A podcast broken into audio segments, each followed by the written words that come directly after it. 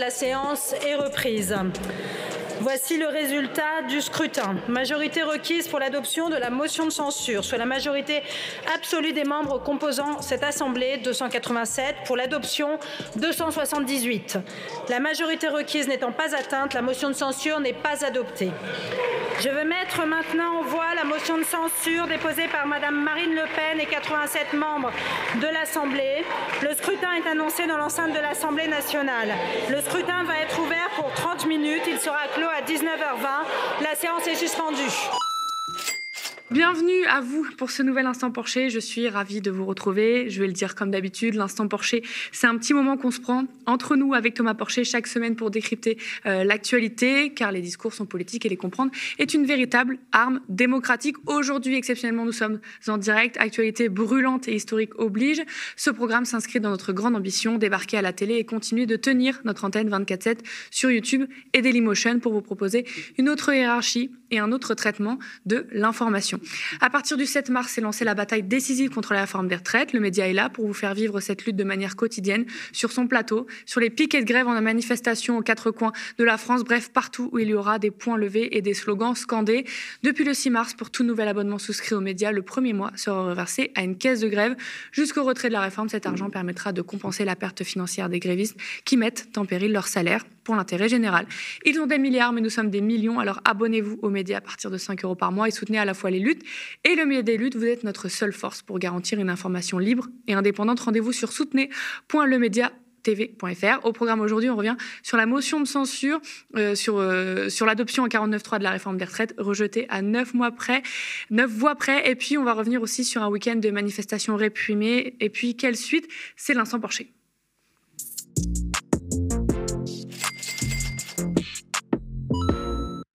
Après un 49-3 jeudi dernier, ce lundi 20 mars, c'était un rendez-vous historique.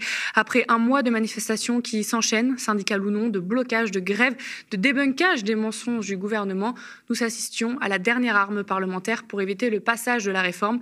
La motion de censure déposée par le groupe Liberté, indépendant Outre-mer et Territoire, a été rejetée à 9 voix près. Il fallait 287 voix. Elle a obtenu 278. NUPS, RN, une partie des Républicains ont voté euh, derrière l'IOT. Thomas, tout d'abord, la majorité euh, dans l'hémicycle aujourd'hui, Emmanuel Macron, il y a euh, quelques jours, continue d'agiter le chiffon du danger pour les finances si cette réforme n'est pas adoptée. Le président de la République a justifié jeudi dernier le 49.3 en invoquant des risques financiers trop grands, en mettant carrément en garde contre un risque de faillite en cas de non-adoption du texte. Aurore Berger a même parlé aujourd'hui d'une réforme qui demande du courage. Je te vois un peu lever les sourcils. Que répondre à cela? Alors déjà, c'est parfaitement faux, parce que le vrai risque aujourd'hui financier, il devrait se concentrer là-dessus, Emmanuel Macron, c'est le, risque lié euh, à la hausse des taux d'intérêt qui est en train de plomber l'activité, euh, avec le, fait qu'il y a une partie des prêts garantis à cause de défauts de dossiers qui restent d'être pris en charge par les banques qui vont affaiblir le système bancaire. Et on l'a bien vu avec ce qui s'est passé aux États-Unis et ce qui s'est passé en Suisse.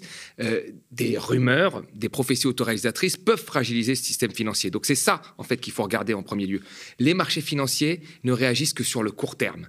Or là, on nous fait une réforme qui aura des effets qui aura des effets dès 2023, mais assez faibles en termes d'économie de milliards et qui retrouvera euh, des effets sur le moyen terme, on va dire. Et donc, ça n'intéresse pas euh, les marchés financiers. Surtout qu'aujourd'hui, ce que, l'on voit, c'est que euh, le système de retraite est excédentaire. Donc, les, marchés financiers sont plus inquiétés par ce qui se passe aux États-Unis, par la hausse des taux qui peuvent plomber l'activité, par le désordre que pourraient causer les manifestations et l'arrêt de l'économie, que par une réforme paramétrique qui ferait économiser sur les premières années euh, quelques milliards et à terme 10 euh, milliards. Thomas, évidemment, aujourd'hui, la grosse actu, hein, on vient de le voir, c'est le vote des motions de censure. Je l'ai dit, la motion du groupe Liberté, Indépendant, Outre-mer et Territoire a été rejetée à neuf voix près. Que penses-tu de l'issue de ce vote? Est-ce que ça n'a pas, ça pas aidé la légitimité déjà très bancale de la réforme, ce vote aussi serré là? Ce qu'il ce qu'il faut comprendre, c'est que depuis le début, le gouvernement ne veut pas qu'il y ait un débat serein sur cette réforme. C'est pour ça qu'il a utilisé l'article 47.1 de la Constitution pour le faire passer sur une loi de finances, pour donner l'impression qu'il y avait une urgence budgétaire, une urgence financière. Euh, en utilisant des arguments qui sont parfaitement contestables. Parce que ce qu'a dit le gouvernement pour justifier l'utilisation de cet article-là, il a dit oui, mais regardez, il y a l'inflation, il y a la hausse des prix de l'énergie, donc il y a un problème de finances, donc on passe cette loi de retraite, c'est-à-dire une réforme structurelle qui va, qui va porter sur, sur des générations entières, sur le long terme, en la faisant passer sur, sur une urgence budgétaire. Donc pourquoi on a fait ça? Pour limiter les débats. D'accord? Donc depuis le début, on ne veut pas débattre de cette réforme des retraites. Et d'ailleurs, sur les débats qui ont été extrêmement courts, plus courts que sur une réforme structurelle, on a vu comme les arguments euh, de la Macronie sont tombés les uns après les autres, les 1200 euros, euh, les carrières longues, euh, l'avantage aux femmes, tout est tombé au point qu'on finit un 49-3 que l'on passe de justesse. Donc la première des choses, moi, que je vois, c'est que Macron a utilisé la Constitution comme une boîte à outils pour satisfaire par opportunisme politique. Et, je veux dire, la Constitution, c'est très bien, mais ce n'est pas une boîte à outils qu'on utilise comme ça. C'est un texte général. Et là, on utilise à un moment le, le, le, 47.1, à un moment le 49.3. Et il y a des chances, il y a des chances, et on espère, et c'est là que va peut-être être les prochains combats, que le Conseil constitutionnel rejette rejette vraiment euh, cette loi qui n'est pas une qui n'est pas une réforme qui, qui, est intégrée dans une loi de finances, c'est-à-dire dans une urgence budgétaire. Parce que si on fait ça, donc les textes, par exemple, regardez les articles sur l'indice euh, l'indice euh, des seniors. En quoi ça, ça a une loi, ça un rapport avec la finance euh, et, le budget? Rien. Donc il n'y a que l'âge en fait. Le reste, tout, tout ce qui était censé être un plus va être éliminé. Donc, vous voyez, à un moment, le Conseil constitutionnel doit se dire si c'est ça, la, réforme, si ça, ça a pour but, comme le dit le gouvernement, de sauver le système de répartition, de mettre un indice. Bah, dans ce cas-là, c'est pas c'est pas quelque chose, c'est pas une réforme structurelle. C'est, c'est pas, pas quelque chose qui a pour but, euh, de, je veux dire, de de de, de, modifier les budgets. C'est une réforme structurelle. Et dans ce cas-là, le Conseil constitutionnel la, rejette. Donc, euh, je veux dire, Macron, le gouvernement n'a pas été honnête dans cette réforme-là depuis le début et a tout fait pour éviter le débat. Et les groupes de la NUPS et euh, le RN qui d'ailleurs ont annoncé il y a quelques minutes déposer justement des recours constitutionnels par rapport à tout ce véhicule législatif utilisé qu'on a bien euh, décrypté ici euh, en long et en large. ce vote commun derrière l'IOT est historique malgré le rejet à quelques voix. Aurore Berger dans l'hémicycle a argumenté comme ceci cet après-midi une motion de censure vaut de facto devient un programme commun. Qu'en dire le, parti présidentiel s'érige encore une fois comme le parti responsable, légitime, raisonnable, pragmatique? Non, parce que c'est idiot de dire ça, parce qu'aujourd'hui, vous avez 80% des Français qui sont opposés à ça. 80% à peu près. Enfin, on est toujours sur deux tiers, un tiers. 80% hein. mm. des Français qui sont opposés à ça, deux tiers qui sont opposés au 49.3, 9 salariés du privé euh, sur 10 qui sont opposés à cette réforme des retraites. Tous ces gens n'ont pas voté la même chose. Je veux dire, en France, aujourd'hui, on a trois blocs. On le sait très bien, on a un bloc centriste, on a un bloc de, bloc de gauche, gauche radical plutôt avec Mélenchon, et on a, on a un bloc euh, extrême droite. Le reste, c'est des petites choses qui se rallient à droite et à gauche. Hein. La droite et le PS, euh, c'est à peu près ça. Et donc, et donc qu'est-ce que l'on voit? On voit que malgré tout, malgré ces gens qui ont des points de vue politiques différents, eh ben, vous avez une majorité des gens qui sont opposés à cette réforme des retraites. Donc les différents partis ont eu raison de se, de se mettre euh, derrière la motion de, euh, motion de censure de, de, Lyot, parce que ça représente euh, finalement ce que, ce, que, ce que désire le peuple français, qui est majoritairement opposé à cette réforme et à l'utilisation du 49.3. On va revenir justement avec... et les sondages, quand même, sont restés assez fixes tout le long, des, malgré tout ce qu'on a vu, malgré toutes les, les, les, les la, la pédagogie qu'a voulu faire le gouvernement, malgré toutes les manifestations, malgré tout, les gens restent fermement opposés à cette réforme. Et les chiffres augmentent, augmentent même sur le, le soutien au blocage et la colère qui grandit plus le gouvernement prend la parole, plus les gens sont en colère. On va revenir d'ailleurs avec toi sur cet épisode du 49.3 utilisé jeudi dernier pour la réforme, parce qu'on n'en a pas encore euh, parlé ensemble. Qu'est-ce qui s'est euh, passé à ce moment-là? Le gouvernement a eu peur de ne pas avoir euh, assez de voix. Enfin, quelle a été ta réaction quand tu as vu qu'ils ah, ont osé utiliser le 49.3 Moi, je pense qu'il y a de la... Bon, bien sûr, Macron veut passer cette réforme. On l'a déjà dit ici. Le but, c'est qu'il doit sortir de ce quinquennat en étant le grand président réformateur qui a osé faire ce que les autres n'ont pas osé faire, les autres ont reculé, lui, il ose tout faire. Et en même temps, avec euh, des réformes structurelles sur le marché de l'emploi, sur la, parce qu'on va encore avoir une loi travail, là, on en a déjà eu trois, sur l'assurance chômage, etc. Donc, c'est le grand réformateur qui va sortir avec des chiffres beaux, une armée de pauvres, et il aura fait des réformes que les gens n'ont pas osé faire. Et puis après, il laisse au reste, et puis peut-être il revient après euh, en 2032. Donc, c'est ça le but de Macron. Mais après, il y a aussi euh, du jeu politique. C'est-à-dire que là, en fait, Macron, il a commencé par menacer il y avait très peu de gens de la majorité aujourd'hui. Il y avait beaucoup, beaucoup d'absents. Il a commencé par les menacer. Il a dit ceux qui vont voter contre, ils seront exclus. Vous voyez Donc son parti, c'est un parti extrêmement vaporeux. Et donc, comme je pense en interne, il y avait beaucoup de gens qui ne voulaient pas aller au vote parce que dans la circonscription, euh, ils allaient se faire euh, insulter parce qu'ils avaient des possibilités de ne pas se faire réélire. Parce qu'une fois que Macron est parti, les gens des circonscriptions. donc, ils étaient plutôt contre. Donc, Macron, en fait, en, en faisant passer le 49-3, il sauve aussi un peu son parti. Il sauve un peu son parti Je pense que beaucoup de gens de la majorité sont hyper contents que ça passe comme ça. Ils ont dit bah, c'est pas moi, c'est le gouvernement qui a choisi. Et il n'y a pas le nom de ceux qui ont voté pour la réforme. Donc il est très content. Euh, et donc c'est une façon aussi de maintenir l'unité de son parti. Euh, qui est en train de partir dans tous les sens, quoi, qui ne sait pas où aller, qui ne sait pas sur qui parier. Donc c'était une façon aussi de sauver son parti. Donc il passe en forme une réforme, c'est ce qu'il voulait, et il sauve en même temps son parti, il épargne les gens euh, de voter contre et de les exclure, parce qu'il aurait peut-être exclu un tiers de la majorité. Ça aurait été énorme c'est déjà un parti vaporeux. Mm. Donc là, il maintient, il évite de créer des frondeurs. Valls a passé le 49-3 contre son propre parti, contre ses frondeurs. Lui, il passe le 49-3 pour sauver son parti. Cet outil, le 49-3, il est constitutionnel, il est légal, mais est-ce qu'il est démocratique aujourd'hui? Non, mais c'est exactement ce que j'ai dit. C'est-à-dire que, en, fait, là, il y a beaucoup de gens qui disent Ah, c'est la, Constitution, donc c'est démocratique. D'accord, mais là, la Constitution est utilisée de façon euh, opportune. Mm. Donc, euh, c'est une boîte à outils qu'on utilise comme ça pour faire passer des véhicules et, des, politiques euh, pardon, libérales. Donc, à un, moment, on dit le c'est le 47.1, c'est une, une, loi de finances en, la basant en fait sur quelque chose de parfaitement insincère, en disant oui, des données ont changé, donc on doit faire passer une loi de finances. Les données, c'est l'inflation et, les prix de l'énergie. C'est parfaitement insincère. Je veux dire, il y a, deux, l'inflation, elle était là depuis le début de l'année. Et en plus, on fait une réforme, on fait une réforme qui engage les gens sur du très long terme pour soi-disant une urgence budgétaire. Donc tout a été utilisé de manière opportuniste pour faire passer la loi. Et j'espère que euh, les, les membres du Conseil constitutionnel vont percevoir ça et vont retoquer euh, cette loi. Parce que là, Macron, c'est très simple de dire après, oui, c'est la démocratie. Mais on n'utilise pas ces articles comme ça pour, euh, pour faire passer, enfin, de, cette, de cette manière opportuniste. C'est pas possible. Il y a un texte, il y a une cohésion euh, globale du texte et il faut faire attention. Elisabeth Borne, pendant l'examen de la motion de censure euh, cet après-midi, a dit dans son discours, il y a à peine une heure, avoir assisté à de l'anti-parlementarisme sous toutes ses facettes, je la cite, du mépris des institutions, de problèmes de démocratie, de sabotage du débat par la gauche avec des insultes, cris, obstructions. La Première ministre fustige des comportements graves qui empêchent la discussion, comme si toute parole contradictoire était insupportable et qu'il est grave de faire penser que la rue est plus légitime que l'hémicycle. Là, je dis tout ce qu'elle a dit. Et elle finit par la démocratie parlementaire aura le dernier mot. Que répondre à cela?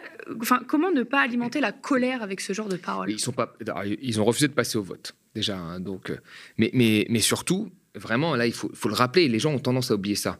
C'est que le cadre global de, cette réforme a été fait dans un, dans un cadre pour éviter le débat. Donc on part de là. Et à partir du moment où tu fais ça, eh ben, c'est que tu n'es pas sûr, tu ne veux pas qu'il que, y ait un débat parlementaire qui se fasse dans de bonnes conditions. Quand tu limites les débats comme ça, euh, c'est que tu ne veux pas qu'il y ait un vrai débat. Donc d'entrée de jeu, le, rôle du Parlement euh, a été discrédité. Il a été discrédité par le 47.1, c'est tout. Hmm. Donc le reste, après, ça ne pouvait être que ça. Que ça ne pouvait être que ça. Il y a une journée de manif et de grève appelée par l'intersyndicale jeudi prochain contre la réforme, mais depuis quelques jours et surtout l'annonce du 49.3 jeudi, j'ai l'impression que les stratégies d'opposition euh, ont changé. Il y a beaucoup d'actions parsemées partout en France, mmh. grandes, moyennes, petites villes, avec ou sans syndicats, beaucoup de blocages, des grèves reconductibles comme les éboueurs, on en a vu mmh. plein passer la, semaine dernière. Est-ce qu'il faut continuer? Parce qu'on a l'impression que le gouvernement ne finira jamais par lâcher. Le mot d'ordre, c'est continuons, mais on a on a vraiment l'impression que le gouvernement ne va pas lâcher, malgré tout. Bah, là, il y, a eu, un mois de manifestation, plus d'un mois de manifestation organisée par les syndicats euh, qui ont demandé à discuter, à, rencontrer le président, euh, qui se sont très bien passés et qui ont mobilisé énormément de personnes, comme on n'avait pas vu depuis longtemps. Et puis, avec cette alliance des syndicats, ça n'a rien donné. Ça n'a rien donné. Donc là, les gens maintenant s'emparent eux-mêmes euh, euh, du, combat, du débat, et ils vont manifester eux-mêmes. Et ça, ça fait très peur à Macron. C'est pour ça qu'il y a des, répressions extrêmement fortes. Là, on, retourne vraiment, on, revient à ce qui s'est passé à la répression policière qui s'est passé euh, pendant les Gilets jaunes. C'est-à-dire, comme c'est quelque chose, il n'y a pas d'interlocuteur c'est quelque chose, il n'y a pas d'interlocuteur. Eh ben, il faut euh, rapidement euh, faire en sorte que ça se calme. Et pour que ça se calme, eh ben, il n'y a pas 36 solutions. C'est la matraque, quoi. C'est ce, ce, qui se passe là. C'est ce à quoi on assiste depuis, depuis quelques jours, de manière complètement euh, aléatoire. Mm. Bah, justement, tu le dis, il y a une vraie diabolisation du mouvement. Il y a par exemple Olivier Marlex, député Les Républicains, qui, encore dans l'hémicycle, a fustigé une extrême gauche qui met en danger la Ve République et sème le chaos, se tournant vers ses collègues de la NUPS, de l'hémicycle. Est-ce qu'on mm, Enfin oui, c'est ce que je dis, on assiste à une vraie diabolisation. Euh, il y a eu des mouvements fortement réprimés, tu, l'as rappelé, on a des images, il y a eu des NAS illégales, des arrestations en grand nombre et arbitraires, manifestants ou non d'ailleurs dans les rues de Paris. Même la presse est empêchée de travailler correctement, les quartiers sont bouclés et quadrillés. Est-ce qu'on a passer encore une fois un nouveau cap là? on l'avait vu avec, avec, le mouvement des Gilets jaunes, mais là on revient, on revient au même type de méthode.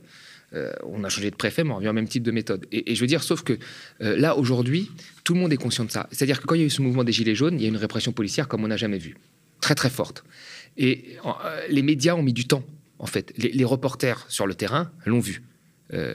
Souvent, les médias indépendants l'ont vu. et les, les, médias, on va dire, traditionnels ont mis du temps. Sauf que là, c'est plus la même chose. Là, aujourd'hui, vous aviez déjà un article du Monde qui s'inquiétait des dérives, des violences policières, aujourd'hui même, liées lié à, ce qu'on a vu sur les dernières manifestations, en 3-4 jours. Donc là, je pense que euh, s'il y a des violences policières, elles seront, elles mettent, les gens les verront rapidement. Et même la presse internationale va condamner très rapidement. Déjà que la presse internationale critique beaucoup euh, la, politique de Macron. Donc je, là, je pense que c'est la seule façon, enfin, ça va être toujours la même chose. La violence policière va être là les manifestations vont être réprimandées de manière très forte. Mais cette fois-ci, ça passera pas comme les gilets jaunes. Je pense que les gens vont s'en apercevoir, s'en apercevoir rapidement. Surtout que le mouvement est quand même euh, très divers. Il y a des profils extrêmement divers dans le mouvement, euh, même manifestants compris. Et puis que, le, mouvement est finalement euh, pacifique, en fait. Ouais, moi, je, enfin, oui, jusqu'à, compte tenu de la, enfin, l'escalade qu'il y a eu, qui a été voulue par le gouvernement, qui a refusé d'entendre, qui a vu tous ces arguments déboutés. Quand on voit quand même la convergence de sondages et d'analyses de gens qui soutiennent des choses qu'ils n'ont jamais soutenues avant, c'est-à-dire qui, qui, soutiennent les manifestations, qui soutiennent les grévistes, qui, qui, qui, qui sont contre la réforme, euh, qui, sont contre le 49-3, qui disent que Borne doit démissionner. Enfin, on a tout un tas de sondages, des faisceaux d'indices qui montrent que quand même cette réforme euh, n'est pas appréciée euh, et que le gouvernement ne fait rien. La seule chose qu'il dit, c'est que je continue en utilisant toujours des arguments de plus en plus fantasques. Au début, c'était pour financer l'éducation, l'écologie. Après, c'était pour sauver le système de répartition. Maintenant, c'est parce que les marchés financiers vont nous attaquer euh, du, jour, du jour au lendemain. Il y a toujours des arguments, des arguments, des arguments. Donc, c'est eux qui mettent la pression. C'est eux qui font monter. Et vous avez des syndicats qui sont unis. On n'a jamais vu ça depuis des années, qui marchent ensemble, qui font plusieurs manifestations avec quand même des, niveaux de participation énormes. Et le gouvernement ne fait rien. Donc, c'est lui qui veut que ça aille sur la radicalité. Et puis, ce qu'on entend à droite, à gauche de conseillers qui sont publiés dans des des journaux des brèves de presse à droite et à gauche, bah, on entend que Macron, euh, la seule chose qui pourrait le faire céder, c'est que voilà, c'est que ça aille euh, vraiment euh, très très haut, qu'il y ait un mort, il a dit, il a des, vous avez vu des choses comme ça. Bon, ça n'a pas été, mais c'est soi-disant des conseillers, des offres que l'on entend, qui sont dit dans la presse, dont les gens, dont, les gens discutent. Donc, donc on voit très bien que la, la, volonté, c'est de montrer. Et puis ce qu'il a fait avec les gilets jaunes aussi, rappelons-le quand même qu'avec les gilets jaunes, il a lâché un peu d'argent, il a lâché du lest assez rapidement ce qui ne fait pas là, sur une réforme qui, concerne quand même la majorité de la, toute la population. Donc euh, non, c'est problématique. Ce programme, l'Instant Porcher, évidemment aussi toujours debout, s'inscrit dans notre grande ambition, débarquer à la télé et continuer de tenir notre antenne 24-7 sur YouTube et Dailymotion pour vous proposer une autre hiérarchie et un autre traitement de l'information à partir du 7 mars.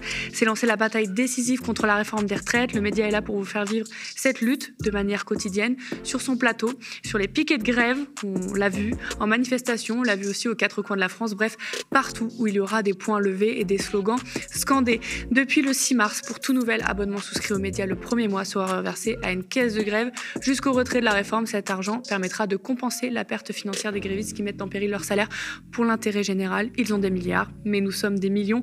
Alors abonnez-vous aux médias à partir de 5 euros par mois et soutenez à la fois les luttes et le média des luttes. Bonne soirée.